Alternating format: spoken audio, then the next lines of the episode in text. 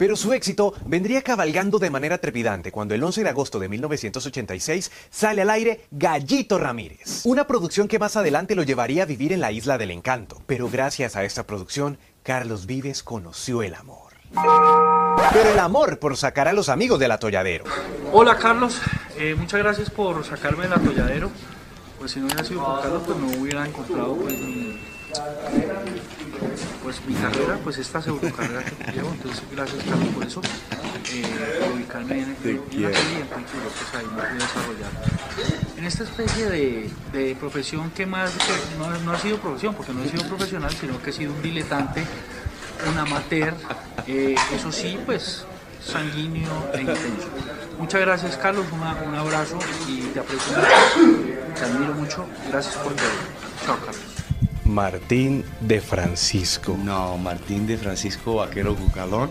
Déjame, esta es de las mejores cosas que me ha pasado en mi vida. ¿No? De las mejores cosas que me ha pasado en mi vida. Yo los quiero mucho. De esos, de esos seres humanos maravillosos, talentosos a morir, ¿no? Talentosos. Eh, a, mí, a mí me fue mal en el matrimonio con su hermana, pero yo creo que Dios no escribe renglones torcidos. Dios quería que yo durmiera en esa camita que salía debajo de la cama de él. Ahí dormía yo, ¿no?